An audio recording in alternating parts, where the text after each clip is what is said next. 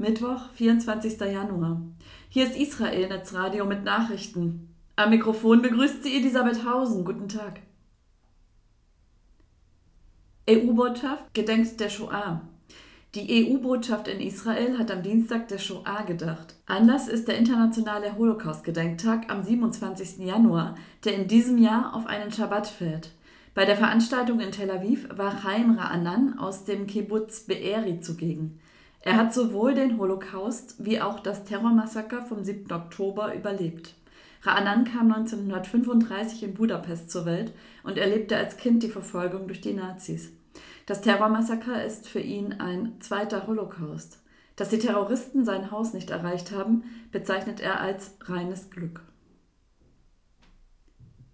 Antisemitische Karikatur. Bei der britischen Polizei sind seit dem Wochenende mehrere Anzeigen aufgrund einer antisemitischen Karikatur auf der Plattform X eingegangen. Der Karikaturist Bob Moran zeichnete den israelischen Premierminister Netanyahu, wie er vor einer zerbombten Kulisse kleine Kinder verspeist. US-Präsident Biden und der britische Premierminister Sunak bedienen ihn. Oben im Bild steht das Wort koscher. Moran streitet ab, antisemitische Topoi zu bedienen. Seiner Meinung nach sei Netanyahu kein Jude. Der Premier führe gefährliche medizinische Experimente am jüdischen Volk durch. Vogel des Jahres gekürt. Das Mohrenschwarzkehlchen ist Israels Vogel des Jahres 2023. Die Ernennung erfolgte nach öffentlicher Abstimmung durch die Gesellschaft für Naturschutz. Der kleine Vogel ist nicht in Israel beheimatet, sondern wurde lediglich einmal im Januar entdeckt. Normalerweise flögen fremde Vögel sofort weiter, erklärte der Direktor des Ornithologiezentrums in Tel Aviv, Perman.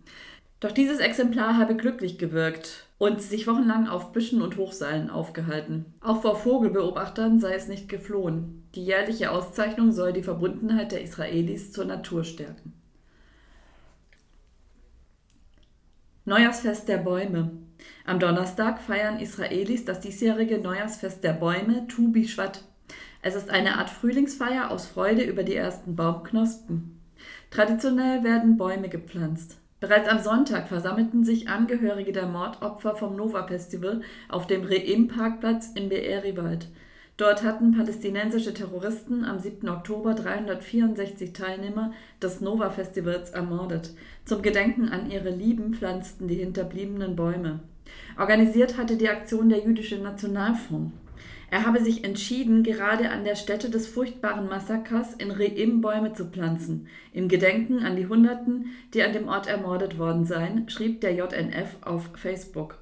Das rußige Schwarz werde durch das Grün der Bäume ersetzt. Gemeinsam, aus dem Schmerz heraus, pflanzten sie neue Hoffnung für die Zukunft. Soweit die Nachrichten auf Israel Netzradio. Am Mikrofon war Elisabeth Hausen. Shalom.